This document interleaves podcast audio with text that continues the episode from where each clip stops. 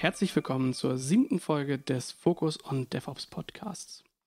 Dieses Mal mit einer etwas anderen Folge, denn wir haben uns überlegt, dieses ganze DevOps-Thema haben wir schon beschrieben in der ersten Folge, was es ist. Und wir gehen ja auch auf verschiedene Technologien mit verschiedenen Herstellern ein. Und heute soll es ein bisschen darum gehen, wie nähert man sich eigentlich dem Thema DevOps oder wie lernt man das eigentlich? Und ähm, da habe ich heute Gäste bei mir, die alle ihren eigenen Weg dazu beschritten haben oder sich Gedanken dazu gemacht haben, wie man das lernen kann. Und dort begrüßen wir unter anderem die Pia. Hallo Pia. Hi. Dann haben wir dabei den Bernd. Hallo, danke für die Einladung. Gerne. Und der Michael. Guten Tag. Wir haben uns also so ein bisschen die Gedanken darüber gemacht, wie kann man denn, äh, wie kann man in DevOps einsteigen? Was braucht man denn dafür überhaupt? Was gibt es für Grundlagen? Wie nähert man sich dem, wenn man das so als Gesamtbegriff sieht, dann doch eher riesigen Eisberg, wo es halt tausende von Stufen zu erklimmen ähm, gibt, bevor man sich da wirklich, ähm, ja, also als DevOps-Engineer irgendwie auch bezeichnen kann. Ich denke, bevor wir da einsteigen in diese einzelnen Themen, würde mich vor allem mal interessieren, wie ihr dazu gekommen seid. Also von mir aus gerne an dich, Pia.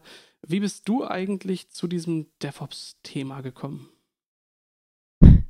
Äh, ja, eine sehr gute Frage. Ähm, ich glaube, zur IT ähm, bin ich irgendwie über ja, Umwege gekommen, irgendwie ne, über einen Bruder und Self-HTML, wie viele, glaube ich. Und ähm, aber der, der Knackpunkt war dann, glaube ich, tatsächlich den, äh, den Werkstudierendenjob in der IT zu haben. Ähm, denn eigentlich äh, komme ich aus der, also ich habe Wirtschaftspädagogik studiert. Ähm, das Lernen fand ich immer faszinierend und Technologie auch.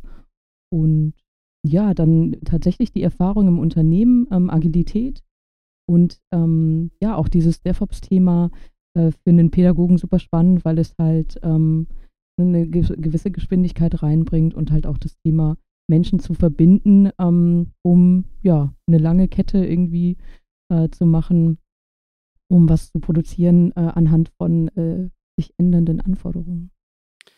Wenn du da so auf die letzten Jahre zurückblickst, hättest du da was, was du grundlegend anders machen würdest oder was du gerne vorher gewusst hättest? was ich gerne vorher gewusst hätte.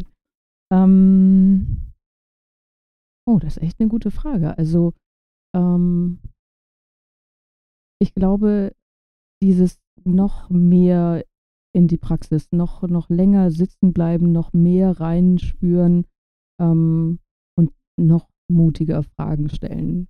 Ähm, das ist für jemanden, also für einen Quereinsteiger manchmal, ne, zum dritten Mal traut man sich dann vielleicht manchmal nicht, das Gleiche zu fragen. Ähm, der Trick ist dann oft jemand anders nochmal zu fragen.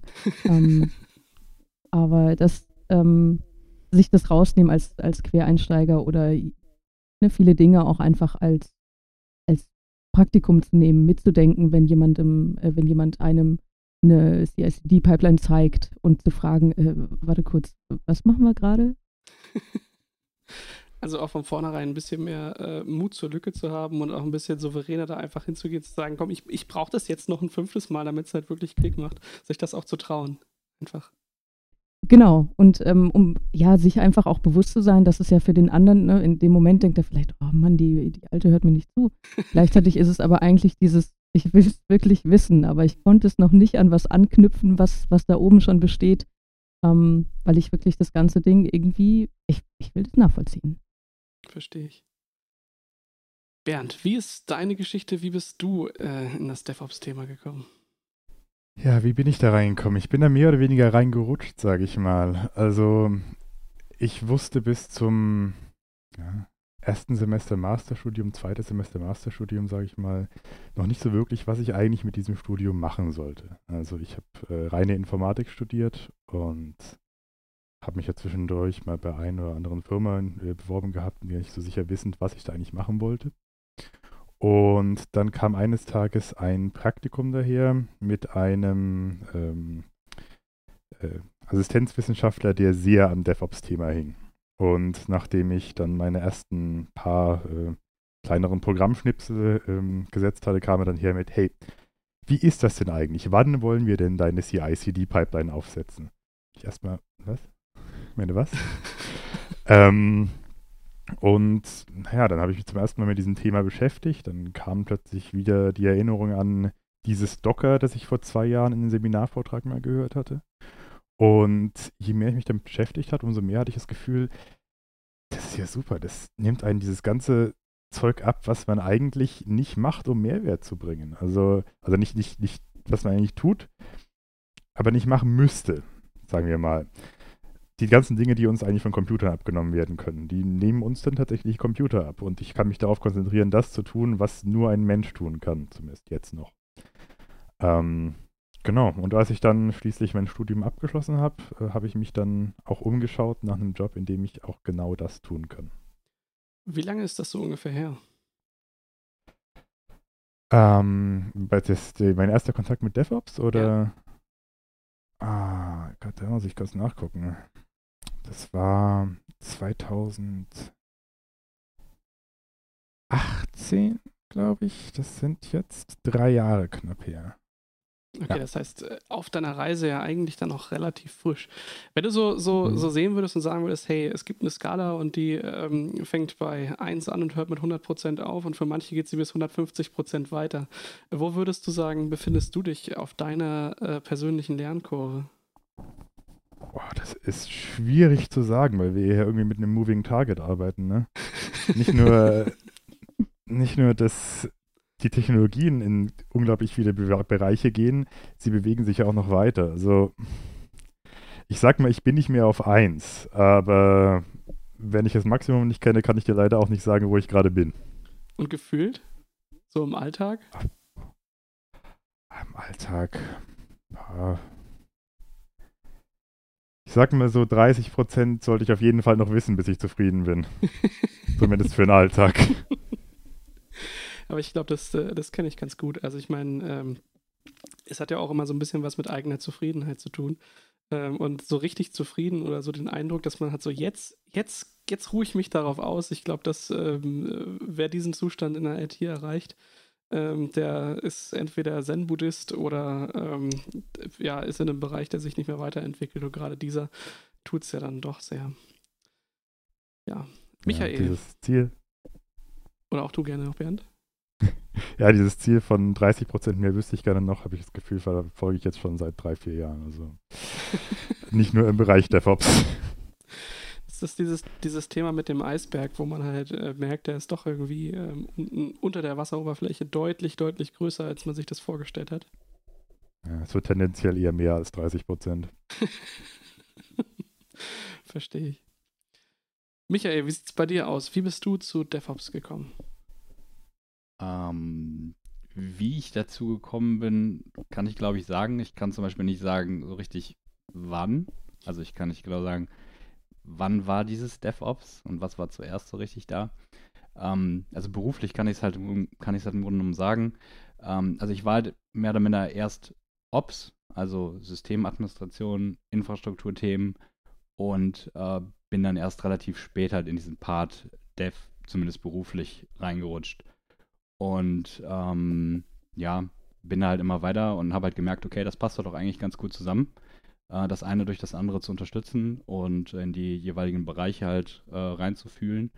Und dann war halt irgendwie DevOps da. Also ich glaube, ich hatte das an einigen Stellen schon gemacht, bevor ich halt den Begriff irgendwie so wusste. Also wenn man so jetzt rückblickend darauf äh, das, das Ganze betrachtet.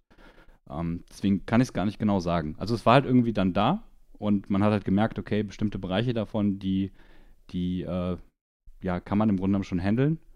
Und ähm, ja, dann ging halt, ja, wie beim Bernd, das, das Lernen halt quasi los. Ne? Wo musste man, in, in, in was für Bereichen muss man sich hier noch mehr drauf holen und wo muss man halt mal mit Leuten drüber reden und ähm, grundsätzlich alles halt verstehen, wie was miteinander zusammen funktioniert, um sich halt dazu verbessern, seine Projekte Produkte, Software, ja, alles in diesem Prozess halt quasi für sich und für das Team halt besser zu machen.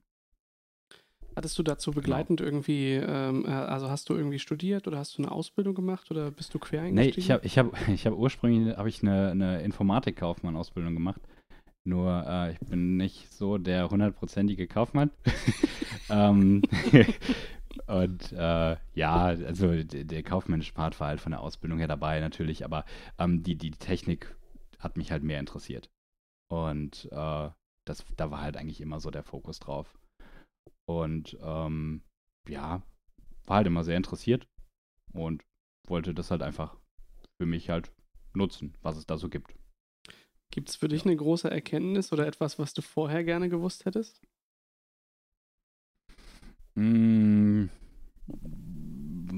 meinst du, weil ich, weil man vielleicht dann gegen bestimmte Wände nicht läuft? Ja, ich weiß ja nicht. Also wenn du jetzt die Chance hättest, äh, so äh, in, in diesem, also jetzt nicht im Gesamtlebenszyklus zu sagen, hey, hättest du mal ähm, äh, in den 80ern in Aktie X investiert, das, äh, das da fällt, glaube ich, jedem was ein, äh, was er da hätte machen ja. können.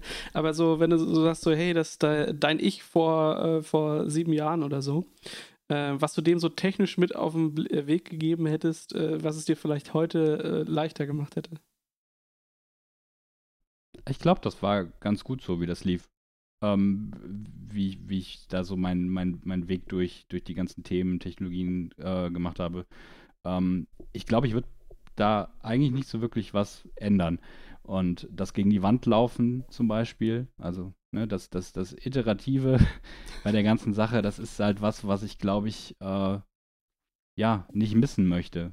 Weil man musste halt ab und zu mal mit Problemen kämpfen. Und nachdem man die halt irgendwie dann beseitigt hat, ähm, konnte man halt da weitermachen und wusste Bescheid. Und ich glaube, diese Erfahrungen, die man dann halt dann teilweise da macht, die, ähm, ja, sollte man, glaube ich, auch machen. Und liegt das jetzt daran, dass du in der Kindheit viel Super Mario gespielt hast? ich, ich, ich, weiß, ich, ich, weiß es nicht. Also wenn, wenn ich es jetzt immer noch spiele oder andere spiele, äh, frage ich mich, wie ich das als Kind geschafft habe. Weil die sind dann doch ein bisschen schwerer, als man das irgendwie in Erinnerung hat. Ähm, ja, vielleicht. Ja. vielleicht mehr Mega Man als Mario. Das hat es mir, glaube ich, einfacher gemacht. Hat. Ja. Ja, ist eine, eine Sache, die ich auch gerade äh, durcherlebe. Also ähm, unser Sohn tut sich gerade etwas schwerer mit, mit sowas wie Scheitern und ich habe mir gedacht, äh, also für mich als Kind Scheitern und wieder aufstehen und nochmal probieren, das war definitiv mit dem Nintendo. Also nochmal ja, das Level probieren. Konntest du auch nicht speichern, ne? Und hattest maximal deine Level-Codes.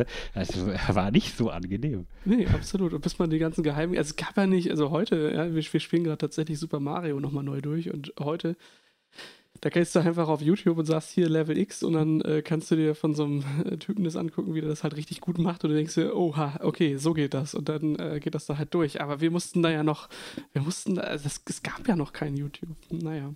Oder bestes Beispiel Point-and-Click-Adventures. da musste man erstmal auf dem Schulhof drüber reden. Gab ja kein Internet, wo man nachgucken konnte. Ja, ich glaube, das ist, äh, das ist tatsächlich auch eine, eine, schöne Sache, die das heute mit dem Lernen deutlich einfacher macht. Eigentlich findet man zu jedem Thema äh, ganz gute Tutorials und äh, Leute, die diesen, diesen langen Weg schon mal vorher gegangen sind und einem da den Weg einfacher machen. Ähm, ist bloß manchmal vielleicht doch dann äh, immer so, so eine Überlegung, äh, wo man gucken müsste, sollte ich mich hier mal selbst durchbeißen, um auch zu sehen, was links und rechts ist? Ähm, oder nehme ich jetzt doch hier halt den, den Quickfix und äh, kaufe mir das Lösungsbuch und ziehe direkt über los? Gar nicht mehr Google benutzen, direkt auf Stack Overflow. Ja, das, äh, das, das wäre vielleicht, vielleicht sollte man das einführen, äh, so wie, wie Google so diesen, diesen Google Day eingeführt hat, wo man machen kann, was man will. Äh, vielleicht einen Tag, einen Tag die Woche ohne Stack Overflow. ist doch auch mal eine schöne Regel. Ja, äh, tatsächlich ist für mich, für mich das äh, ziemlich ähnlich. Ähm, ich bin, bin damals, äh, das ist schon, ich glaube 2008, das ist äh, gefühlt so lange her und äh, nicht nur gefühlt, sondern es ist tatsächlich echt schon lange her, ähm, in die Ausbildung gestartet als, als äh, Fachinformatiker für Systemintegration. da ging es halt echt viel um ja, Systemintegration, halt Ops-Zeugs und Server und die halt managen. Ähm, und für mich war dann so, ab dem zweiten Layer habe ich dann gemerkt, ui, es gibt hier auch dieses Softwareentwicklungsding und es machen halt auch Leute und irgendwie interessiert mich beides. Und das waren dann so die ersten Gespräche, wo ich ähm, auch meine damalige Ausbildungsleiterin äh, gefragt habe, ob es nicht irgendwie einen Weg gibt, dass ich einfach, dass ich aber beide Prüfungen mache. Dann bin ich halt Fachinformatiker, Systemintegration und Anwendungsentwicklung, weil mich beides irgendwie ähm, reizt. Ähm, ich glaube, am Ende habe ich es durch meine Faulheit dann nicht getan, äh, weil das äh, eine Prüfung machen ist dann auch, reicht dann irgendwie auch. Ähm, aber grundsätzlich hat mich das schon, schon relativ früh auch in der Ausbildung interessiert, nicht nur, nicht nur Systeme zu betreuen, sondern sich auch zu überlegen, was gibt es für Tools, die mir hier eigentlich fehlen? Und ähm, wenn es eben noch nichts Fertiges halt gibt, ja, dann, ähm, naja, nimmst du halt die Programmiersprache deiner Wahl, fängst halt an, dir selbst die Tools zu bauen, die kleinen Helferlein, die dann ähm, das Ganze, das große Ganze eben zusammenbringen. Äh, und so bin ich da äh, irgendwie reingekommen und äh, ja, so Jahr für Jahr für Jahr gibt es dann immer wieder neue Technologien, die dazukommen, andere, die dann in den, äh, ins Vergessen geraten und ja, so hat man dann heute irgendwie auch so ein paar Skills, äh, die, ja, die, die brauche ich heute eigentlich nicht mehr. Also ursprünglich habe ich mal angefangen, im PHP zu programmieren. Äh, ich habe auch letztens noch mal meinen Source Code davon gefunden, dass das sieht abenteuerlich aus, wie ich da damals wohl neu nachgedacht habe. Ähm, aber für mich war schon immer äh, dieses Thema, dieses DevOps so, also die logische Konsequenz ist, äh, dass eben mehr zusammengearbeitet wird, dass eben das nicht dabei aufhört, dass man sagt, hey, das ist jetzt ein Problem, das ist jetzt hier durch dieses System nicht gelöst, sondern man hat halt immer die, die Möglichkeit, programmatisch ähm, etwas dazu zu erfinden, was das ganze System eben weiter ergänzt äh, und was eben den Alltag dann erleichtert. Und nicht, nicht aufzugeben, zu sagen, ja, okay, das ist jetzt hier halt eine natürliche Limitation, da hat sich der Entwickler nichts bei gedacht, ja gut, ähm, dann auf zum nächsten Problem, sondern zu sagen, komm, das, das, man muss das doch irgendwie lösen können. Und im Zweifel schreibt man es halt selbst. Ähm, das hat mich da immer so, so hingezogen, eben beides äh, auch zu machen, sowohl Systeme im großen Stil zu administrieren, aber auf der anderen Seite ähm, jetzt auch nicht die Scheu zu haben, ähm, mal irgendwie Code anzufassen. Obwohl ich von mir jetzt auch nicht behaupten würde, also ich glaube, ich habe einen ganz, ganz, ganz miesen Stil. Das liegt äh, zu, zu einem großen Teil auch ähm, an meiner unfassbaren Faulheit. Ich habe eine Tendenz zu Sprachen, wo es keine Typensicherheit gibt. Ähm, das finde ich sehr limitierend. Ich glaube, Michael, dir geht es da wahrscheinlich äh, ganz anders. Du magst das wahrscheinlich mit Typensicherheit. Kannst ja, kannst ja Linting drüber laufen lassen, dann ist alles wieder gut. Du sagst dann ins TypeScript quasi ähm, äh, die, die, äh, der Kompromiss. ja, äh, man kann JavaScript immer schöner machen, ja. okay. Ja, ähm, dann ist natürlich die Sache, äh, Pia, du hast dich ja in den ähm, letzten, ja wahrscheinlich anderthalb, fast zwei Jahren ähm, etwas tiefer damit beschäftigt, wie wir eigentlich für uns ähm, weitere Menschen dazu begeistern können, eben ähm, dieses DevOps zu lernen. Ähm, und da gab es bestimmt das ein oder andere, was du als Eckpfeiler ähm, mit, äh, ja, mit dabei haben wolltest oder wo du gesagt hast, das ist auf jeden Fall äh, ein, ein Lernpfad, den man machen kann und wie man halt langgehen kann. Ähm, beschreib doch mal, was, was waren da so die, die Herangehensweisen und wie, wie kam das überhaupt alles? Mhm. Ähm, ja, also die Herangehensweise, äh, Menschen, die äh, das Thema spannend fanden, ähm, haben sich da zusammengesetzt. Also wir hatten ähm, die Anfrage zum Beispiel auch von, von anderen ähm, Fachteams, die gesagt haben, ähm, es wäre doch gut, wenn wir äh, gerade auch jungen Menschen, ähm, die ihren Berufseinstieg haben, nicht, nicht nur jedem einen ganz, ganz, ganz individuellen Weg aufzeigen, sondern wenigstens dieses Lernthema ein bisschen strukturieren. Und ähm, so haben wir dann, äh, kamen wir eigentlich auch relativ schnell dazu, dass wir gesagt haben, hm, ähm, wäre irgendwie super, wenn wir so eine intensive Start- und Lernphase haben, äh, danach dann na, auch in Richtung Anwendung gehen.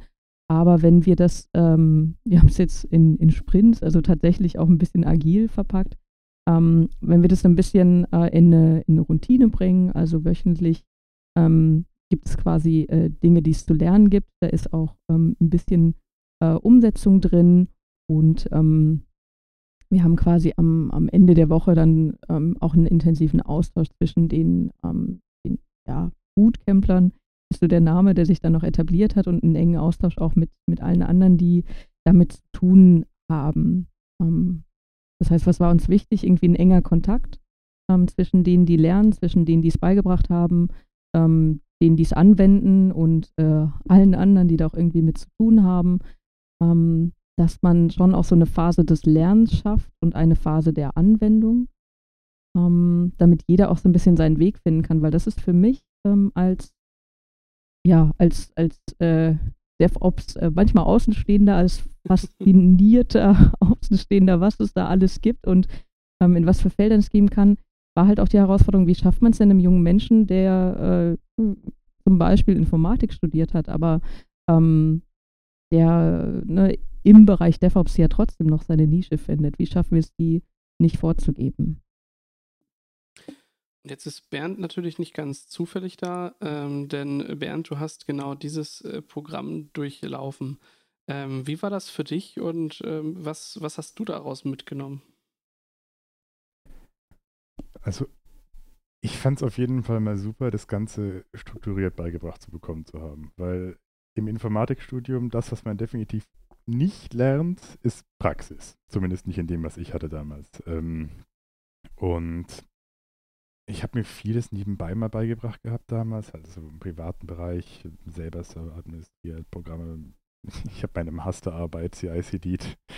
ähm, aber es war wirklich schön, das Ganze mal in einem formalen Kontext beigebracht zu bekommen und zu sehen, aha, okay, ja, das, was ich da kann, ist zumindest schon mal das, was hier von mir äh, gesucht wird, was ich brauche, wenn ich dann DevOps machen will. Ähm, aber vor allem auch die Stellen, die Lücken, über die man jetzt nicht gestolpert ist normalerweise, ähm, in seinem privaten Alltag, sage ich mal, dabei gebracht zu bekommen. Ja. Also für mich ist, äh, für mich gibt es da eben sehr, sehr viele, viele Bereiche auch zu beleuchten. Das heißt, äh, ich finde klar, äh, für, das, für das Thema DevOps, da sind wir halt schon irgendwie in, ähm, in sowas wie äh, dieses Thema mit den Computern unterwegs, sprich IT. Äh, und da gibt es natürlich erstmal sehr, sehr viele Dinge, ähm, auf die man sich auch so schon spezialisieren kann. Ja, man kann ähm, Administrator werden, man kann Entwickler werden. Und auch da äh, kann man diese einzelnen Bereiche noch viel, viel weiter auffächern. Und es gibt natürlich auch nicht nur Entwickler und nicht nur äh, nicht nur die Admins, sondern dann gibt es Projektleiter und dann gibt es irgendwie so Schnittstellenrollen und ganz viele, viele verschiedene Dinge, die man da halt tun kann. Und auch äh, für Administratoren kann sich jemand natürlich überlegen, hey, ich möchte eher so in Richtung Storage oder Datenbanken oder Server oder Virtualisierung oder Clients oder, oder, oder, oder. Ähm, und da gibt es halt einfach ein unfassbar breites Feld, was man da so durchlaufen kann, wo man dann natürlich sich erstmal vielleicht auch verloren fühlen kann. Ähm, deswegen fand ich das zumindest für mich ganz schön, ähm, halt während der Ausbildung. Ich habe in einem ähm, relativ großen ähm, Logistikkonzern angefangen. Und da war es halt ganz normal, dass man alle paar Wochen in einen anderen Bereich wechselt. Dann ähm, lernt man auch mal sowas wie den User Help Desk kennen ähm, und ja, patcht irgendwie Leitungen im Callcenter oder äh, erklärt halt Leuten, wie halt das Telefon funktioniert oder beseitigt Druckerpapierstaus äh, oder alles, was da halt ähm, irgendwie so zu tun ist. Ja, da kommen die lustigsten Geschichten bei zustande. Ähm, zum Beispiel gab es da mal einen, einen Call, den fand ich, also ich habe mich immer gefreut, wenn irgendwas kam, wo ich nicht sofort wusste, was es ist. Ja, so ein Papierstau, da weiß man, okay, man macht das Ding auf, irgendwo steckt Papier drin, blöd, geht man halt hin, äh, frickelt das frei und dann ist es halt gelöst. Ich habe mich immer besonders gefreut über Sachen, die, äh, die halt nicht so direkt obvious waren. Da ähm, erinnere ich mich an, an einen Fall, ähm, da ähm, hat ein User das Problem gehabt, dass das Notebook in unterschiedlichen Zeiten einfach abgestürzt ist und einfach ausging. Dann dachte ich, Mensch, das, das muss doch jetzt mal was, was ganz Ausgefallenes sein. Ja, und ähm, das lag tatsächlich einfach daran, ähm, sie hat mir das dann gezeigt und ähm, das Notebook ging an. Dann konnte man es kurz nutzen und dann ging es direkt wieder aus. Lösung des Problems ist, das Netzkabel steckt da einfach nicht drin. Da denkt man sich, hm, That's obvious. Schade, ich hatte mich Komisch, auf eine, nach vier Stunden. ich hatte mich schon auf etwas, etwas Tolles gefreut, so als technische Herausforderung. Ähm, aber äh, auch sowas gehört natürlich dann irgendwie damit zum Alltag, dass man ähm, ganz lustige Anekdoten davon ähm, äh, mitnimmt. Und deswegen würde ich auch äh, eigentlich jedem sagen, äh, es gibt jetzt nicht die den Weg, äh, sondern man muss halt einfach gucken, was man daraus mitnimmt. Und ich denke, aus jeder dieser Situationen kann man irgendwas mitnehmen und sei es nur, wenn es eine lustige Anekdote ist. Ja. Ich habe das, ich habe das so, so, so ähnlich, ähm, also jetzt nicht als lustige Anekdote, aber da erinnere ich mich immer sehr, sehr gut dran. Ich dachte zu diesem Zeitpunkt, ich könnte Netzwerk und bin dann mal in so einen Call reingerutscht, wo das MPLS-Netzwerk neu konfiguriert wurde und gemacht wurde. Und ich habe nichts mehr verstanden. Ich habe nichts mehr verstanden. All diese Fachbegriffe waren mir komplett neu. Und dann habe ich mich dann halt auch irgendwie erstmal nicht mehr so klug gefühlt und musste erstmal ein bisschen nachschauen, äh, was denn da überhaupt geredet wurde. Ja. Das ist aber auch ganz gesund, dass man ab und zu einfach merkt, okay, ähm, ich habe zwar hier dieses, dieses abgegrenzte Feld dann äh, doch noch unter Kontrolle, aber es gibt halt auch mehr und deswegen kann man das auch respektieren, äh, dass sich jemand im, im Storage-Bereich einfach sehr gut auskennt, ohne zu sagen, ja, das ist doch jetzt bloß irgendwie, da werden Daten gespeichert, was äh, kann denn da so großes sein, ja. Ähm, das ist alles schon, schon sehr, sehr, ähm, sehr, sehr groß, dieses ganze Feld. Also ich würde sagen, wenn, wenn ich sagen würde, wenn es in Richtung DevOps geht, würde ich erstmal anfangen und sagen, ähm, ein breites Wissen über IT allgemein. Gerne über Praktika oder auch sowas wie eine Ausbildung und da einfach mal in alle Bereiche reinschnuppern und gucken, was gibt es denn überhaupt. Überall mal, mal gucken, mal irgendwie bei Anwendungsentwicklern sein, sich überlegen, was sind so deren Probleme oder sich da auch, auch hineinversetzen zu können wir reden ja auch immer darüber, dass DevOps eben nicht nur eine, eine bestimmte Technologie ist, sondern eben auch dieses Zusammenspiel äh, von verschiedenen Rollen und Menschen eben ist. Und ich denke, je besser man sich in die einzelnen Rollen ähm, da auch hineinversetzen kann und auch weiß, äh, was bedeutet das denn jetzt für einen Entwickler, wenn ein Testsystem nicht da ist? Ich meine, Test, das klingt jetzt erstmal nicht schlimm. Es ist doch ein Testsystem, das ist doch nur zum Testen da. Was soll denn da so schlimm dran sein? Wenn man halt aber weiß, äh, jedes Mal, wenn man irgendwie eine Zeile Code geschrieben hat und dann irgendwie 30 Minuten warten muss ähm, und dann irgendwie 80 Prozent des Tages aus Warten besteht, weil irgendwas im Testsystem nicht läuft, dann kann das natürlich schnell frustrierend sein, weil man ja eigentlich produktiv was schaffen möchte. Ne? Und das wäre so meine, äh, meine Basisempfehlung überhaupt erstmal diese einzelnen Aspekte kennenlernen, diese einzelnen ähm, Rollen kennenlernen. Was sagt ihr dazu? Ich finde, also im Bootcamp sind ja auch die ganzen einzelnen Rollen beleuchtet worden. Und ich fand, es war eine Erfahrung, die einem ein bisschen mehr einen Blick drauf gehabt, gegeben hat, was jetzt die einzelnen Elemente im Stack jetzt wirklich so toll machen. Ich meine, okay, ähm, dass jetzt mir die CI-CD-Pipeline das Bilden äh, abnimmt, ist äh, super. Aber wenn ich jetzt äh, verstehe, was da noch alles für ich sag mal, Konsequenzen mit hinten dranhängen, wie du vorhin gesagt hast, mit dem Testing und was das einem dann tatsächlich in einem ähm, Business-Kontext im Sinne von wirklich großen Projekten mit äh, Testing an äh, Arbeit und Warten, wie du vorhin gesagt hast, abnimmt. Das ist wirklich, man versteht mehr den Leidensweg, sage ich mal, den man gehen muss, wenn man es nicht hat. apropos Leidensweg, ich finde, also für mich ist eine, eine tatsächlich sehr, sehr gute Referenz, ähm, äh, die haben wir auch an, an, mehreren Stellen eigentlich immer mal in der Nutzung, ähm, ist eine Seite, die heißt roadmap.sh slash DevOps. Und die beschreibt so ein Stück weit den, äh, den Lernprozess über die verschiedenen einzelnen Themen, ähm, die man da halt so durchlaufen kann. Angefangen mit sowas wie ähm, überhaupt erstmal eine Programmiersprache lernen. Und auch da gibt es schon äh, verschiedenste Sachen, die man da eben machen kann. In welcher Sprache fühlt ihr euch eigentlich ähm, wohl? Und Pia, ähm, kannst du eigentlich programmieren? ähm, nee, ich habe in der Praxis gelernt, dass ich, dass ich da echt nicht der Typ für bin. Also so in, in meiner naiven Jugend, ich hatte keinen Gameboy, ich hatte einen PC. ähm, HTML fand ich super, da hat man was gemacht und dann ist danach was passiert und in der Uni habe ich dann Java gelernt.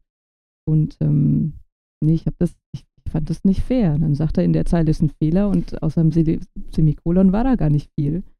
Das, das war nichts für mich. Also, aber auch gerade das, das, was äh, ihr vorher angesprochen habt, diesen, ähm, dieses Verstehen oder dieser Respekt vor der Tätigkeit eines, eines anderen, ähm, das ist genau das, was ich halt damals auch, auch da schon gelernt habe. Ne? Ja, ich kann nicht programmieren, aber ähm, ich, ich kann nachvollziehen, ähm, ja, was, was andere Menschen fasziniert, kann aber auch nachvollziehen, was mir vielleicht auch irgendwie fehlt.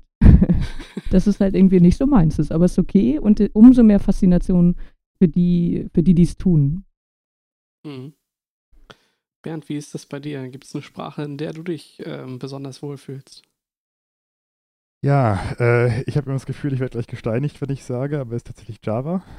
Ähm, Python ist so hm, close second, aber sobald die Projekte ein bisschen größer werden, flüchte ich mich dann immer lieber zurück in meine äh, statischen Typen. Ähm, und irgendwo hinten dran kommt dann eine Bewunderung aus der Ferne für C. Ich kann's, wenn ich dazu gezwungen werde, aber nach zwei Stunden Pointern spürt mir langsam der Kopf. kann ich total nachvollziehen, immer dann, wenn es bei mir irgendwie Hardware nah wird und man sich über, über Adressbereiche und sowas Gedanken machen muss, da denke ich mir, äh, ich wollte auch bloß ein Array füllen, kann ich nicht einfach Array Append machen? Wieso ja, geht das bitte. nicht?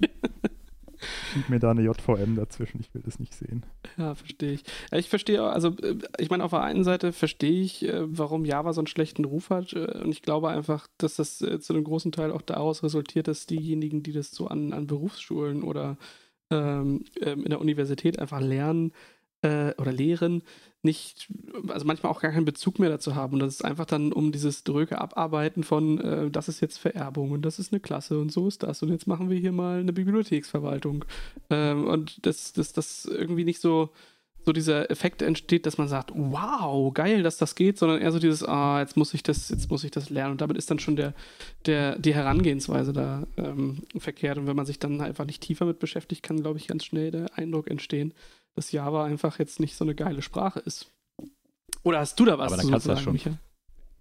Aber da kannst du schon froh sein, wenn es Java ist. Nicht, dass du irgendwie Turbo Pascal beigebracht bekommst und dich dann erstmal durch die imperative Programmierung da schlagen musst. Oder so. Das also, äh, das ist ja schon. Wie war denn das? Ja das, das, das fing mit einem Plan an und dann ging das irgendwie. Äh, äh, ich, weiß halt, ich weiß halt gar nicht mehr. Ja, ja, ja. Ich weiß, ich, ich, ich weiß nur, dass es mir halt jetzt nicht so viel, glaube ich, gebracht hat. Also, ähm, ja, je nachdem, auch in einigen Schulen, ähm, ich meine, ich weiß es halt aus der Berufsschule, da war es dann halt auch Turbo Pascal. Da habe ich halt gedacht, ich mir halt gedacht, okay, ihr wollt hier jemanden auf den Beruf vorbereiten, dann macht das halt vielleicht nicht mit Turbo Pascal, sondern Java wäre vollkommen okay gewesen. Ähm, ja, aber das ist halt teilweise leider noch nicht so. Und das merkt man dann, oder die, die anderen Berührungspunkte hat man dann leider erst ein bisschen später. Aber bei mir ist halt, also bei mir ist der, der, der, der Fokus liegt auf C-Sharp. Damit komme ich, glaube ich, am, äh, am, am besten voran. Und ähm, ja, mit all den Tools und, und, und CICD-Plattformen und Cloud-Services äh, fahre ich da in meiner Rolle im Grunde am besten. Und äh, ja, bezüglich C, ich finde es eigentlich total toll. Und jedes Mal, wenn ich am Wochenende nicht so viel zu tun habe, nehme ich mir vor, eine 3D-Engine zu programmieren. und habe dann nach zehn Minuten äh, die Erkenntnis, dass ich es vielleicht doch besser lasse und fertige Dinge nehme. Aber ja, also ich finde es eigentlich ganz toll. Aber da fehlt ein bisschen, bisschen die Zeit zu. Man kann halt, man kann halt auch nicht alles können, ne, was die Programmiersprachen angeht. Nee, ich glaube, ja. ähm, es geht vor allem auch irgendwie um, um Konzepte und dann, ähm, wenn man erstmal ja. eine Sprache so halbwegs verstanden hat, ja, dann versucht man das halt auf andere zu übertragen. Dann geht es halt eher um Logik und die halt zusammenzubringen. Für mich ging es aber meine, tatsächlich auch mit Turbo Pascal los. Ich finde, man kann das mit den Programmiersprachen ein bisschen wie mit dem Klavierspielen irgendwie äh, vergleichen. Also wenn man irgendwie einmal das Klavierspielen richtig gelernt hat, dann ist es ja relativ einfach, andere Instrumente auch zu lernen. Und ähm, weiß ich nicht, wenn man einmal in der Programmiersprache drin ist, dann geht der Rest, glaube ich, ganz gut. Das, das würde ich bestreiten. Ich habe, äh, äh wir haben uns damals in der WG äh, ein Klavier gekauft und ähm, wir hatten nie irgendwie Unterricht oder so, niemand von uns.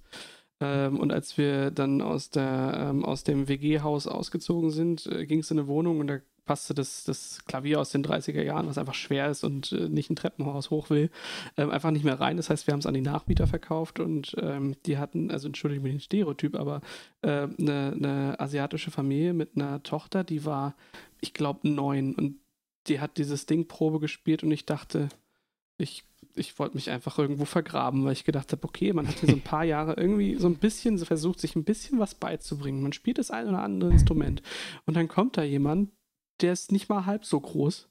Und das ist einfach crazy. Aber ich glaube, genau das gibt es im, im Programmieren natürlich auch. Also äh, ich habe den höchsten Respekt vor, vor Leuten, die sich jetzt nicht irgendwie mit einer, mit einer äh, Library sowas wie eine 3D-Engine bauen oder sagen, hier, es gibt jetzt hier dieses, äh, diese Unreal Engine und dann habe ich hier irgendwie Objekte, die ich von links nach rechts schiebe ähm, sondern halt die das dahinter bauen, die sowas wie, weiß ich nicht, sowas wie einen Grafikkartentreiber äh, bauen oder äh, sowas wie DirectX oder so, ey, es ist das ist total, also finde ich total mindblowing, ist aber natürlich auch mal so eine Sache, je tiefer man da reingeht, desto mehr wird es vielleicht auch demystifiziert und dann wird es irgendwann logisch und verständlich, aber äh, aus meiner aktuellen Perspektive bin ich da so weit von entfernt, dass ich da absolut ähm, den, den allerhöchsten Respekt habe und auch glaube, dass es nicht, nicht so viele Leute gibt, die das äh, tatsächlich einfach können, ne? Also Du musst, Unterstell halt, ich du musst mal. halt gucken, was, was willst du damit erreichen? Weiß ich nicht, wenn du Competitive Programming machst und da ganz, ganz schnell Probleme löst, bringt dir das nicht zwangsläufig was in der Arbeitswelt und umgekehrt. Also ähm, muss man einfach gucken, was für einen am besten passt. verstehe ich. beneide ich persönlich teilweise die Leute, die nicht diesen Umschwenker über ein anderes Fach gemacht haben. Ich habe ursprünglich mit zwei Semestern Chemie angefangen und äh, Informatik war für mich immer so ein bisschen so, oh, ja, das ist ganz nett, ich kann so ein bisschen Computer bedienen, ein bisschen Visual Basic, das geht. Und ich kann auch mal den Inspektor in Chrome aufmachen.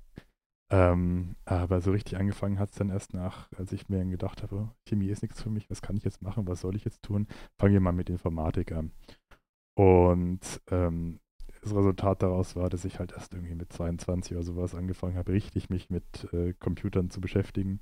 Und dann schaue ich teilweise schon ein bisschen mit, mit Neid auf die Leute runter, die so mit 15 oder 16 da vor ihren äh, selbstprogrammierten Engines stehen. Und ah, das habe ich verpasst. Schade, schade. Wärst du also auch gerne ein Script-Kiddie gewesen? Ja. Naja, also ich meine, ähm, äh, klar, Programmieren ist da definitiv eine äh, Sache. Jetzt ist es aber auch nicht so, dass man das, äh, glaube ich, immer komplett ausleben muss. Ich denke, es geht eher darum, die Konzepte zu verstehen und zu wissen, was, was bedeutet das denn überhaupt, ähm, programmatisch Probleme zu lösen und was sind dann so die, vielleicht die Eigen Eigenschaften von so Sprachen. Ähm, wie installiert man das dann und wie bringt man so ein Programm, was irgendwie in so einer IDE halt ist, irgendwie zum Laufen? Und da kommen wir dann eigentlich weiter über das Thema, ähm, naja, wenn es programmiert ist, äh, muss es irgendwo drauf laufen. Das bedeutet, wir brauchen irgendwie sowas wie ein Betriebssystem. Und auch da gibt es natürlich die, ähm, die, verschiedensten, die verschiedensten Dinge, die man da eben äh, machen kann. Ich selbst fühle mich da eher äh, so den den Linux-System äh, hingezogen. Das äh, liegt vielleicht auch daran, dass ich äh, wenig für, für so Fat-Client-GUI-Anwendungen übrig habe, sondern eher so Richtung äh, Web-Development und dann sind das irgendwie Backends, die man da halt hat äh, und die brauchen halt irgendwie keine GUI. Deswegen fand ich immer so einen, so einen Linux-Server ähm, schon interessanter, weil es einfach von Haus aus äh, so headless war, was natürlich heute auch in der Microsoft-Welt geht. Aber damals, ähm, als das für mich so relevant war, da ähm, habe ich einfach gedacht, wow, ich kann hier eine ne ganze Menge Ressourcen einfach sparen, indem ich die, die GUI auf so einem Server einfach weglasse und dann Richtung äh, Linux gehe. Wobei mich dann natürlich auch der, der Open-Source-Gedanke dessen ähm, damals sehr fasziniert hat. Weswegen ich mich da in diese Richtung ähm, entwickelt habe. Ähm, wie sieht das bei euch so aus? Was sind da, ähm, gibt es bei euch Betriebssystempräferenzen? Ich kann Klavier spielen.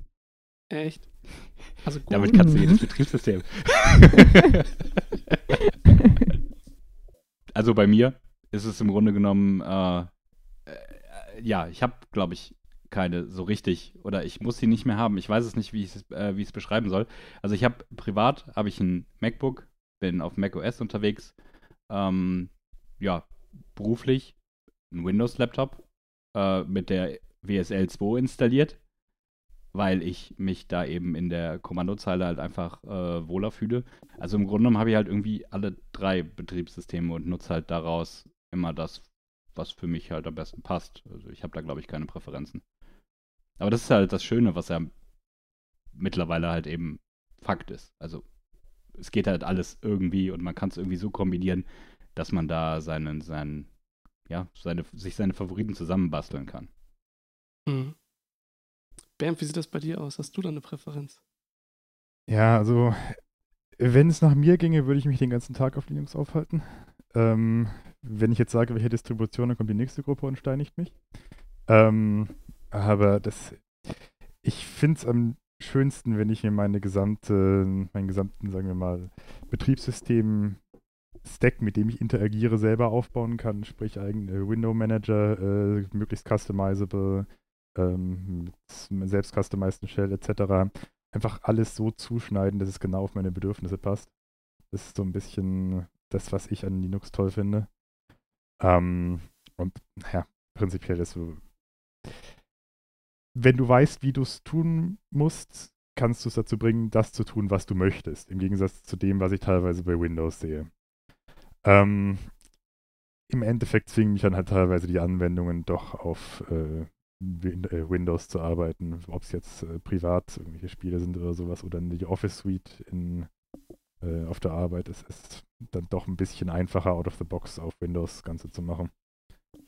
Ich glaube, das, äh, was man so damals so als, als Stereotyp gesehen hat und gesagt hat, hier, das ist, das sind die Werte, für die Windows steht und das ist das, wofür Linux steht und das ist so ein macOS, das weicht sich halt immer weiter und weiter auf. Äh, sodass die Meinung, die ich vielleicht vor, äh, vor zwei, drei, vier oder fünf Jahren äh, noch hatte, heute eigentlich gar nicht mehr so richtig passt. Ja? Also Microsoft hat sich da ja auch sehr, sehr stark in Richtung Open Source entwickelt. Ähm, Michael, der da mit seiner WSL 2 unterwegs ist, das war für mich damals noch ein exklusiver Grund zu sagen, komm, äh, ich nehme so ein macOS, da habe ich halt äh, mein Terminal irgendwie nativ drin, da habe ich eine Bash, da habe ich meine ZSH, was ich halt so aus dem Linux-Umfeld äh, kenne und liebe. Und auf der anderen Seite kriege ich da auch meine Office-Suite ähm, ordentlich ans Laufen. Wenn ich heute aber daran denke, in so einem Windows 10 ist da so eine WSL 2 am Start, wo irgendwie ein Linux-Kernel in einem Windows drin ist ich halt auch denke, also, what? Aber, ähm, na, also Microsoft gehört GitHub, also man kann schon lange nicht mehr sagen, dass das nicht auch eine, eine große Open Source Company ist. Äh, und so hat sich das, glaube ich, auch da sehr, sehr stark äh, verschoben, sodass wir eben nicht mehr ähm, diese, diese klassischen Fälle haben, wo man äh, sagen muss, das geht dort besser und das geht dort besser. Denn ich glaube, in all diesen Systemen ähm, können wir heute deutlich mehr als in den äh, vergangenen Jahren und da ähm, ist man auch nicht mehr so, so eingeschränkt. Ja? Und deswegen kann man sich, glaube ich, ähm, alle paar Jahre wieder ähm, immer mal wieder die Sachen halt auch vornehmen, um für sich selbst abzustecken, gilt diese Meinung, die ich da eigentlich hatte, ist die noch, ist die noch relevant oder hat sich da vielleicht auch was geändert? Ähm, also nicht nur in dieser DevOps-Welt ändert sich halt irgendwie ständig alles, sondern ich habe auch das Gefühl, ähm, dass sich in den letzten Jahren auch bei den Client-Systemen und auch bei den Developer-Tools eben sehr, sehr, sehr viel getan hat, was einem das Leben auf allen Plattformen deutlich einfacher macht und ähm, ein effizienteres Arbeiten halt möglich macht. Ja, für mich persönlich können wir nochmal reden, sobald ich den Explorer mit i3 ersetzen darf. Was ist i3? Window Manager. Window Manager. Tiling Window Manager. Ah, okay, das, ähm, das, okay, also du meinst dann, wenn tatsächlich irgendwie dieser, äh, dieser Window Manager von, von Linux halt tatsächlich auch nativ äh, da läuft. Wie, wie, geht, also geht das eigentlich? Können wir, können wir GUI-Anwendungen in der WSL 2 ähm, eigentlich, eigentlich so starten? Ist auf der ja, Roadmap, glaube ich. Hm, crazy. Ich weiß nicht, ob es schon komplett draußen ist, aber äh, es soll wohl aus der WSL 2 über den Desktop demnächst funktionieren. Ich weiß nicht, wie der aktuelle Stand ist. Okay, also da sind wir dann jetzt äh, Aufnahmezustand 24.02.21. äh, vielleicht ist das dann irgendwann obsolet und dann funktioniert das. Was ich mich gerade so am Rande gefragt ist, ist, geht DevOps eigentlich ohne Linux? Ja, gut, ich meine, vielleicht nicht in dem derzeitigen Stand der Tools, die wir haben, aber rein in der Theorie, wenn unsere Systeme Turing-complete sind. Ich glaube halt auch, dass man das nicht mehr, nicht mehr so komplett festmachen kann. Also, man, also wenn man jetzt die WSL nicht als, als Linux bezeichnet, sondern eher als Bestandteil von so einem Windows-Betriebssystem, dann weiß auch nicht. Also, wenn man sich richtig, richtig, richtig hart einschränkt, wird es vermutlich funktionieren ohne Linux. Äh, wenn man noch irgendwie, weiß ich nicht, auf einem Windows-Server sich einen Azure DevOps-Server installiert, der dort wirklich nur auf Windows Build Agents äh, etwas kompiliert, aber wir wollen uns ja nicht einschränken. Also das, ja. Ich, wenn man es möchte, wird es vermutlich funktionieren. Irgendwie. Aber ich weiß nicht, ob einem das dann, glaube ich, so viel bringt. Mhm. Ja, also ähm, wie gesagt, ich finde halt ein sehr, sehr wichtiger Blick, wenn es so über die Themenvielfalt geht, äh, auf jeden Fall dieses roadmap.sh slash DevOps steht auf jeden Fall auch in den Show Notes. Und da geht das dann natürlich auch irgendwann weiter Richtung Netzwerk, Security und Protokolle und was im Terminal so geht und wie das so mit, mit ähm, Netzwerk-Traffic funktioniert und so mit ähm, Applikationen, die man da hat, Richtung Webserver und Infrastructure as Code und Config Management und Container und diese ganzen fancy Sachen. Ähm, eine der wichtigsten Sachen finde ich aber, äh, dass am, am Ende von all diesen und all diesen verschiedenen Tools, die es in den Bereichen gibt, steht Keep Learning. Ähm, und wenn ich das mal so für mich als, als Resümee fassen müsste, würde ich sagen, ähm, ich verstehe meine Arbeit eben äh, mittlerweile nicht mehr darin, eine dieser bestimmten Bubblen besonders gut zu kennen oder eins dieser Tools besonders gut zu kennen, zu sagen, hey, ich bin jetzt hier äh, ich, ich weiß, wie der Apache bis ins letzte Detail funktioniert, sondern ich ähm, verstehe das eher darin, dass ich einzelne Bereiche davon ganz gut kenne, vielleicht das ein oder andere Tool auch relativ tief. Ähm, aber dann doch eher meinen, meinen Sinn bei der Arbeit darin sehe, äh, diese Konzepte auf neue Tools adaptieren zu können und immer wieder ähm, diesem Wandel halt ähm, teilnehmen zu können und zu sagen, hier, das ähm, überrascht mich jetzt nicht total, wenn es jetzt doch nochmal ein neues Container-Management-Tool gibt oder doch nochmal irgendwie einen neuen Cloud-Service, sondern eher zu gucken, was kenne ich aus der alten Welt und wie kann ich da Brücken schlagen. Ich glaube, das ist auch was, das, äh, was ich bei Pia am Anfang ähm, ganz interessant fand.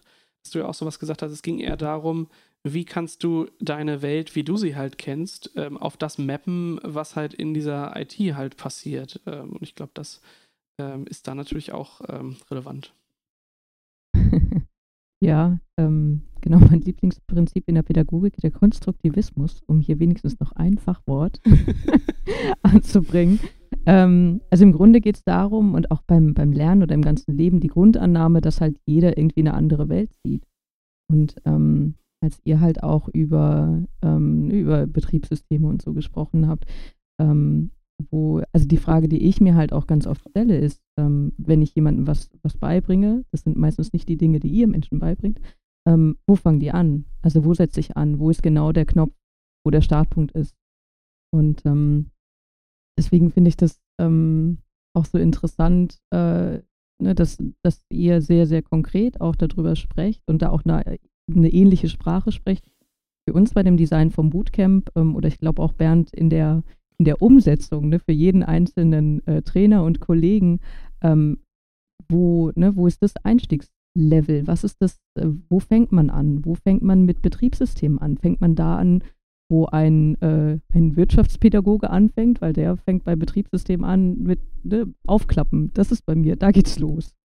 ähm, und das finde ich so spannend. Vielleicht, Bernd, kannst du da auch mal was äh, zu erzählen, wie sich das äh, für dich angefühlt hat, weil ja jeder Trainer auch individuell, glaube ich, eine Annahme zur, zum Startpunkt gemacht hat von eurem Lernweg in den verschiedenen Themen. Ja, also ich muss ganz ehrlich sagen, viele, viele von den Kursen haben tatsächlich bei mir an einem Punkt angefangen, wo ich mir gedacht habe, okay, ja, das kenne ich jetzt schon eine Weile. Aber was ich toll fand, war die Trajectory, die die einzelnen Kurse genommen haben. Jetzt nehmen wir mal Linux äh, als Beispiel. Ähm, so, wie bewege ich mich in der Konsole rum, File-Listings, was weiß ich, was war alles äh, noch relativ bekannt. Aber es ging dann aber auch ein ganzes Stück steiler hoch. Zum Beispiel, was sind die einzelnen ähm, Elemente unter Slash Proc? Wie kann ich jetzt sozusagen mit meinem Betriebssystem interagieren, wenn ich kein äh, äh, Hardtop oder Top hier hab, äh, da habe. Wie kann ich die Sachen durchgehen? Ähm, die einzelnen File-Handles, was steckt dahinter, solche Sachen.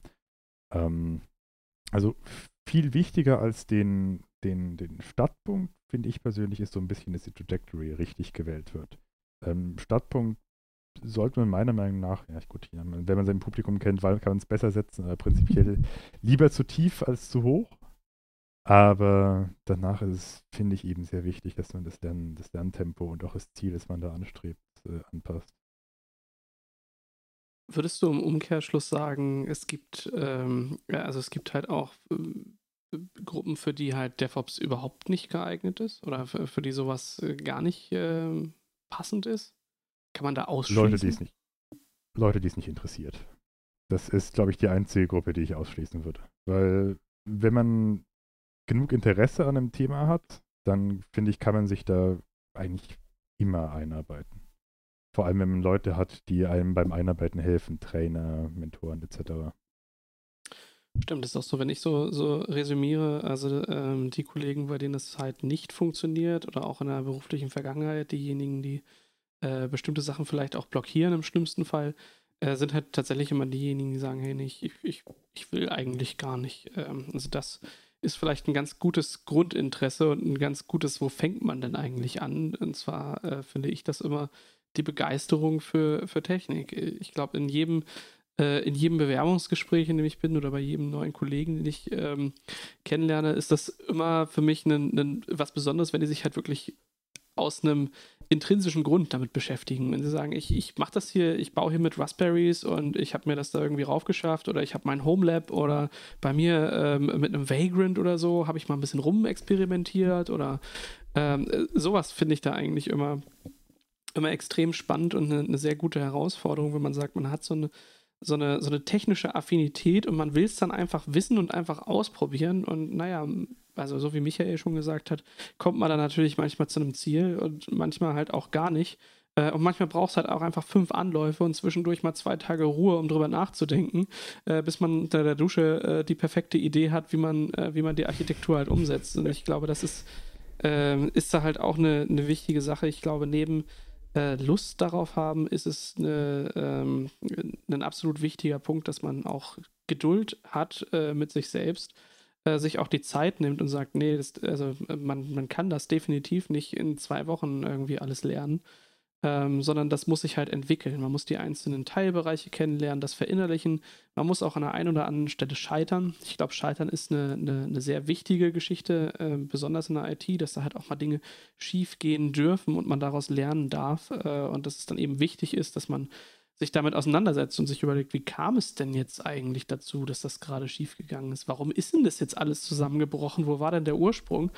Ähm, und das dann auch zulassen. Und da sind so die Situationen, wo ich irgendwie am meisten gelernt habe. Also nicht da, wo man hundertprozentig sicher ist, sondern immer da, wo man seine Komfortzone verlässt, fängt man halt an äh, zu lernen. Da muss man auch Lust drauf haben und dann braucht man natürlich eine Begeisterung für diese ganzen äh, Technologien. Und ich glaube, da ähm, ich, ich finde das halt toll. Heute ähm, ist der Einstieg in sowas ähm, einfach unfassbar günstig. Also wenn ich äh, überlege, äh, als ich noch irgendwie zur Schule gegangen bin, mich angefangen habe für Computer zu interessieren, äh, da bin ich bei, bei unserem äh, im Dorf ansässigen PC-Spezialisten, dem bin ich irgendwann so lange auf den Sack gegangen, dann nach der Schule immer hingegangen, bis er mir einen, einen uralten äh, 486er, der quasi auf dem Schrott landen sollte, nochmal flott gemacht hat und gesagt hat, hier, nimm, aber lass mich in Ruhe. ich habe das, hab das Beispiel mit einem, äh, also ich, ich nehme mal wieder C äh, als Programmiersprache. Ich wollte es halt als Kind, weil es war halt irgendwie die Programmiersprache der Computerspiele und ich wollte es halt lernen. So, Internet war halt nicht da, zumindest nicht zu Hause. Und dann hat man halt mal geguckt, ja, okay, C Bücher äh, könnte ich mir ja gegebenenfalls kaufen. Nee, konnte ich nicht kaufen. Hat halt 100 Mark gekostet, so ein Buch. Ne? Ja. Also, ähm, man kauft sich halt als Kind nicht einfach mal oder als, als Jugendlicher dann äh, nicht einfach mal ein Buch für ja, 100 Mark, 50 Euro. Ähm, macht man nicht zwangsläufig. Und jetzt gibt man das halt bei Google ein. Und, und dann ist es da. Oder, oder geht in ein GitHub-Repo und bekommt alles sofort ja, auch, und, auch Hardware ja. ist einfach so, so unfassbar günstig geworden. Ähm, also als ich noch, äh, ich glaube, mein, mein erstes Notebook, was ich mir gekauft habe, das hat, äh, ich glaube, 400 Mark hat das, äh, hat das gekostet. Ähm, und es hatte keine Tastatur mehr und das Display war kaputt. Ähm, und damit habe ich aber angefangen. Und dann war das halt so der, der Punkt, äh, wo man da halt reinkommt. Wenn man sich heute halt überlegt, äh, also für für 250 Euro kriegt man halt einen, äh, einen eigentlich ja, mittelprächtig ausgestattetes Notebook, was irgendwie ähm, ähm, einigermaßen leistungsfähig ist. Ähm, oder auch wenn es darum geht, irgendwie hardware-nahe Dinge zu machen, dann ist man halt mit so einem Bastel-PC wie dem Raspberry ähm, bei Roundabout irgendwie 50 ähm, Euro mit Tastatur und Maus und irgendwie Netzteil und eine SD-Karte äh, wenn man jetzt nicht das High-End-Modell nimmt und hat da einfach einen, einen Computer. Und wenn ich überlege, mein 486er, der hatte noch einen Turbo-Knopf und dann, äh, wenn es hochkommt, irgendwie 50 Megahertz. Dass da mal ein Kumpel in der Nähe war, der, der, der das erste Mal ein Gigahertz hatte, das war äh, phänomenal. Und da war man dann halt immer. der Pentium ja. 90. Boah, das, das waren schon, also von daher. Ich finde, dass, dass diese, diese Technologie einfach dadurch äh, oder diese, diese, ganze, diese ganze Branche damit deutlich zugänglicher geworden ist, ähm, als das damals halt der Fall war. Und wenn ich das auch gerade vielleicht an, äh, an Menschen weitergeben würde, die, die äh, früh ähm, anfangen und vielleicht noch äh, in Schule oder sowas sind, würde ich eher sagen, hey, dann ähm, einfach mal so ein Computercamp besuchen und einfach mal mit Raspberries ein bisschen rumexperimentieren. Das ist, denke ich, auch eine, eine wunderbare Sache, äh, das einfach als Geschenk äh, zu machen. Also ich finde, äh, für meine Kinder zumindest, die finden Löten total interessant und finde es einfach toll, auf eine bestimmte Aktion eine Reaktion zu sehen und dann Stück für Stück diese Konzepte auch zu verstehen. Ähm, ich glaube, gerade weil wir eben immer mehr und mehr Menschen in der IT brauchen werden, denn unsere Welt äh, wird, wenn es denn so weitergeht, immer digitaler. Ähm, und damit ist dieser Skill einfach unfassbar wichtig und damit kann man mit sowas, sowas Einfachem ähm, halt einen guten, einen guten Grundstein setzen. Egal, ob das jetzt ähm, innerhalb der ersten zwei Monate zu einer Anwendung kommt oder auch mal zwei Jahre im Schrank liegt und dann irgendwann entdeckt wird und gesagt wird, hey, äh, was ist denn das hier für eine Platine? Dann gucke ich doch mal, was ich damit mache, vielleicht. Ich finde vor allem der Raspberry Pi oder jetzt auch die ganzen Arduino-Boards ähm, erleichtern eben auch diesen ersten Schritt in die IT dadurch, dass sie eben so ein bisschen das Abstrakte nehmen. Ähm, wenn man jetzt sagt, okay, ich habe jetzt nur einen Computer, der einen Bildschirm und eine Tastatur hat oder sowas, was kann ich da programmieren? Ich kann hübsche Text anzeigen lassen, was, was bringt mir das? Aber wenn man plötzlich mit den Geräten, mit der Außenwelt äh, interagieren kann, wenn man mit den GPIO-Pens Lichter oder vielleicht Motoren ansprechen kann, dann hat man plötzlich einen Anwendungsfall, den der auch jemand, der nicht in der IT drin ist, plötzlich sieht. Und ich glaube, das ist einfach ein wirklich gutes Tor, um auch für Leute, die ja nicht äh, ursprünglich mit sich äh, auseinandergesetzt hätten, in die, das Thema einzusteigen. Das ist, glaube ich, also sehr faszinierend, auch diese Entwicklung so zu sehen, ne? also auch vom Lernen, also was Technologie mit dem Lernen macht. Ähm, ne, wir hatten es ja auch schon von dem Thema, das Angebot ist größer, ne? irgendwie Videos, äh, der Zugang, es ist alles super schnell. Ähm, gleichzeitig stelle ich mir dann manchmal die Frage, ähm, überfordert jemanden, der, ne, der sagt, ich, ich will auch irgendwann mal was wissen. Ich will nicht immer nur wissen, dass auf der anderen Seite irgendwie sich die Lernportale und die Möglichkeiten immer mehr füllen. Ähm, was macht es, ne, was macht es mit jemandem, ähm, der einfach nur DevOps lernen will? Wenn man weiß, hier ändert sich alles und es ist auch alles noch schneller zugänglich.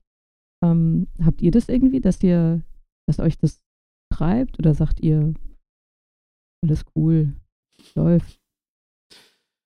Ich glaube, ähm, Läuft. für, für jeden in der IT ähm, oder ich glaube auch überall im Leben kommt halt so ein, so ein Moment, wo man merkt, da kommt jetzt gerade die nächste Generation, die geht höher, schneller weiter, die kann viel besser diese ganzen Sachen, als ich das kann. Ähm, und was man dann, glaube ich, für sich selbst ähm, einfach abhaken muss, ist, äh, dass man irgendwann auch nicht mehr weitergehen kann. Aber ähm, auf der anderen Seite, trotzdem es vielleicht ähm, Menschen gibt, die dann mit, mit neuen Sachen immer schneller und weiter äh, um die Ecke kommen und einfach deutlich leistungsfähiger sind. Also äh, irgendwann fängt man ja an und denkt sich, ja, ich bin hier total schnell und ich mache das jetzt ähm, und ich überhole vielleicht andere, die neben mir schwimmen. Ähm, auf der anderen Seite ist auch diese Ruhe, denke ich, ein ganz guter, äh, ganz guter Gegenpol, der auch gebraucht wird, neben aller Innovation, die es, äh, die es so gibt. Und auf der anderen Seite ist auch eine, eine Erfahrung äh, von, äh, was sind es denn für Schmerzen, wenn irgendwas Produktives halt wirklich kaputt geht. Ja? Warum braucht man sowas wie ein Backup? Das sind ja alles jetzt nicht Sachen, die man... Ähm, die die meisten so, so gelernt haben, weil, äh, weil jemand mal gesagt hat, dass man ein Backup braucht oder dass, eine, äh, dass das Fassen auf eine Herdplatte halt wehtut, weil die heiß ist. Ähm, sondern das sind halt auch Erfahrungen, die man dann selbst gemacht hat. Und ich denke, ähm, da kann man irgendwann für sich einfach äh, auch mit abschließen, äh, wenn man halt älter wird und dann sagen, ja, das ist jetzt die neue Generation, die fängt mit neueren Sachen an. Ähm, das ist auch okay, vielleicht spiele ich an der einen oder anderen Stelle noch mit, vielleicht auch nicht mehr so schnell, äh, wie das damals vielleicht der Fall war. Da kommen neue, denen überlasse ich dieses Spielfeld, aber ähm, ich lasse die halt auch in meiner Erfahrung partizipieren und gebe denen so ein bisschen was an ähm, ähm, Erfahrungen, die man so äh, dann übermittelt äh, weiter und entweder nehmen die das dann mit und sagen, ja, okay, äh, ich glaube dem Enrico mal, wenn er sagt, dass eine Herdplatte halt irgendwie heiß sein kann. Ähm, aber manchmal äh, ist das natürlich auch da wie, wie äh, mit allen Menschen. Man muss halt auch eigene Erfahrungen machen und das zulassen. Und ich denke, es gehört halt auch für jeden mit dazu, wirklich mal ähm, aus Versehen das falsche System runtergefahren zu haben äh, in Erwartung und dann zu merken, oh, äh, das war jetzt Hamburg und nicht äh, Hongkong. Verdammt, ähm, jetzt steht gerade der Hafen still. Hm. Schade. Ähm, Pia, vielleicht noch ganz kurz, ganz kurz dazu. Ich glaube, das hängt echt viel davon ab, ähm, wann man quasi damit angefangen hat. Also wenn man quasi vor dem DevOps damit angefangen hat und da so reingewachsen ist, sieht man das vielleicht anders, als wenn man quasi einsteigt und halt direkt komplett DevOps, also diese komplette Roadmap quasi vor, Mhm, ja. äh, vorgelegt bekommt. Ich glaube, es gibt halt diese zwei Einstiegspunkt halt einfach. Das, also die, die Leute, die die Zeit davor kannten und die halt, die halt jetzt einsteigen. Ähm, ich glaube, das macht viel aus. Ja, also ich denke auch da wird sich sowas, äh, also wenn, wenn ich da so, so dran denke, ähm, ich hätte so gerne diese, diese frühe Internetzeit auch miterlebt und ich denke, da wird es mit diesen Mailboxen und Sachen, die ich nur ähm, äh, aus, aus Überlieferungen halt kenne, die ich aber total spannend finde, weil ich mir denke, da hat sich über Security noch überhaupt gar keine äh, Gedanken gemacht. Wie lustig muss das gewesen sein? Ähm, da hat sowas dann natürlich seine Vorteile, irgendwie da so früh mit drin äh, gewesen zu sein. Genauso wie es eben heute, wenn wir, wenn wir so über ähm, über Kinder der heutigen Generation so nachdenken, für die sind halt Tablets und Touch und äh, so total geil bedienbare Smartphones äh, jetzt nicht irgendwie ein Zukunftstraum oder was sich über Jahre entwickelt hat, sondern es ist einfach da und die haben einen viel höheren Einstieg äh, und machen dann von da an weiter. Ähm, und ich denke, da ist es aber auch nicht, nicht unsinnig, äh, diese, diese beiden Welten miteinander zu verbinden. Und da äh, sind wir dann auch mit diesem DevOps-Thema, wo eben Leute zusammenarbeiten ähm, aus verschiedenen Bereichen, mit verschiedenen Erfahrungsgebieten. Äh, und wo das auch, glaube ich, sehr hilfreich ist, dass es eben genauso ist und jetzt nicht heißt, hier, das ist DevOps, ähm, das ist der genaue Lernpfad, genau den muss man machen und dann ist man zertifizierter DevOpsianer ähm, und alles andere ist nicht erlaubt, sondern es ist, glaube ich, gerade diese ähm, Diversität, die wir da halt auch haben und äh, diese verschiedenen Wege, wie man da eben hinkommt, äh, finde ich eine, äh, eine sehr willkommene Sache, weil auch du, äh, Pia, mir durch, äh, durch deinen ganz anderen Blickwinkel auch manchmal die Augen öffnest, wo ich denke, ja, okay, äh, habe ich gar nicht dran gedacht, da war ich jetzt vielleicht betriebsblind äh, oder habe das zu sehr aus meiner Brille gesehen, wie was ich halt für, für völlig allgemein verständlich halte. Das ähm, hat überhaupt nichts mit dem zu tun, was, was vielleicht jemand, der nicht in dem Feld ist, ähm, halt versteht. Und dementsprechend ist es da halt auch wichtig, da andere Perspektiven drauf zu kriegen. Und deswegen ist es da halt auch so wichtig, dass DevOps eben ähm, diese, diese verschiedenen Kulturen auch mit vereint und auch diese verschiedenen Rollen zwischen, äh, zwischen schon sowas wie Development und Operations und da diese Rollen zusammenbringt und einen verschiedenen, einen diverseren Blick darauf bringt. Und ich denke, je, je diverser das ist, desto kompletter wird das Gesamtbild oder desto realistischer ist das Bild, was dann auch gezeichnet wird, ja. Okay, jetzt sind wir natürlich mit dem, äh, mit dem Wie lernt man DevOps äh, jetzt nicht ganz uneigennützig äh, daran gegangen, denn ähm, wir brauchen natürlich so wie alle anderen im, ähm, im Feld von DevOps immer mehr Personal, denn auch wir haben Projekte, äh, die gestemmt werden wollen. Wir haben ein äh, Team aus äh, vielen, vielen Leuten, die sich dort ähm, eben engagieren. Und so findet ähm, bei uns, also innerhalb der SVA, ähm, Mitte April ein weiteres Bootcamp statt. Das heißt, wenn ihr jemanden dabei habt, wo ihr sagt, ähm, das ist jemand, der vielleicht gerade außer Ausbildung ist oder äh, das Studium beendet hat oder vielleicht auch einen Quereinstieg einwagen äh, will in Richtung genau dieser Themen, in Richtung genau dieser Diversität von verschiedenen Rollen, ähm, dann gibt es bei uns dieses äh, DevOps Bootcamp. Äh, und Pia, vielleicht kannst du da noch ein bisschen was dazu erzählen. Wo findet man das? Was ist das denn genau und wie verläuft denn so ein Bootcamp bei uns? Genau, ja. Ähm, es ist also dieses äh, Bootcamp. Wir haben die ersten zwölf äh, Wochen, wo quasi, ähm, ne, ähnlich wie der Bernd damals, ähm, Kollegen gemeinsam den, diesen intensiven Lernjourney, sage ich mal, starten mit den, mit den Schulungen, über die wir auch schon gesprochen haben, ähm, von IT-Grundlagen über Dinge, die drumherum gehören und verschiedenen ähm, Disziplinen innerhalb von DevOps. Und danach ähm, beginnt dann auch die Phase, also das äh, ja, Programm dauert insgesamt zwei Jahre, ähm, wo man auch begleitet von Mentoren und den Kollegen, die man kennengelernt hat, auch bei unseren Kunden ähm, in äh, Einsatz kommt was wir in diesem Jahr neu haben, wir haben auch einen zweiten Strang, der sich auch mit dem Thema ähm, Agilität und DevOps-Kultur befasst. Ähm, also da soll es auch nochmal ähm, mehr auch um die Themen gehen, ähm, wie, wie schaffe ich es, ähm, DevOps auch bei den Menschen ankommt. Also wie schaffe ich die Veränderung, die damit äh, kommt, auch ähm, bei den Menschen zu verankern, beziehungsweise dort auch zu begleiten. Genau.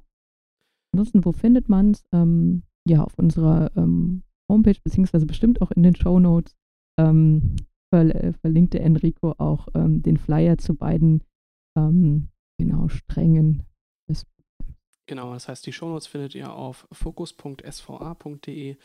Ähm, ansonsten natürlich auch, wenn ihr Fragen rund um dieses Thema habt oder ähm, etwas seht, wo ihr sagt, das ähm, habt ihr da total vergessen, das gehört definitiv auch mit in den Lernpfad zu DevOps, ähm, dann könnt ihr uns natürlich auch schreiben. Das geht per E-Mail an podcast.sva.de. Da freuen wir uns über jegliche Rückmeldungen, ähm, auch Requests von Themen. Ähm, und wie gesagt, die, ähm, die genauen Beschreibungen zu dem Bootcamp, was bei uns zumindest im April 2021, wir sind schon im Jahr 2021, ähm, startet, das äh, findet ihr verlinkt in den Shownotes, äh, sodass äh, auch ihr vielleicht, wenn ihr interessiert seid oder ähm, Kollegen habt oder Freunde, die daran interessiert sind, könnt ihr das natürlich gerne weiterleiten. Bei uns äh, vielleicht mit dem Bootcamp den Weg beschreiten, ähm, den sehr individuellen Lernpfad ähm, in Richtung DevOps. Ja, dann bleibt mir nicht mehr viel anderes übrig, als ähm, euch für, äh, für die Beteiligung zu danken. Ähm, Bernd, ich hoffe, wir hören uns äh, bald äh, vielleicht in einem anderen Podcast zu einem anderen Thema wieder. Danke dir. Jo, wenn sich Gelegenheit bietet, dann. Ja, Michael, ähm, dich hören wir tatsächlich ähm, nicht, äh, nicht nur heute hier, sondern auch in der nächsten Folge, wo wir ähm, zum Thema Microsoft und Open Source sprechen wollen. Äh, dementsprechend vielen Dank ähm, für heute und ich freue mich auf die nächste Folge. Jo, danke dir.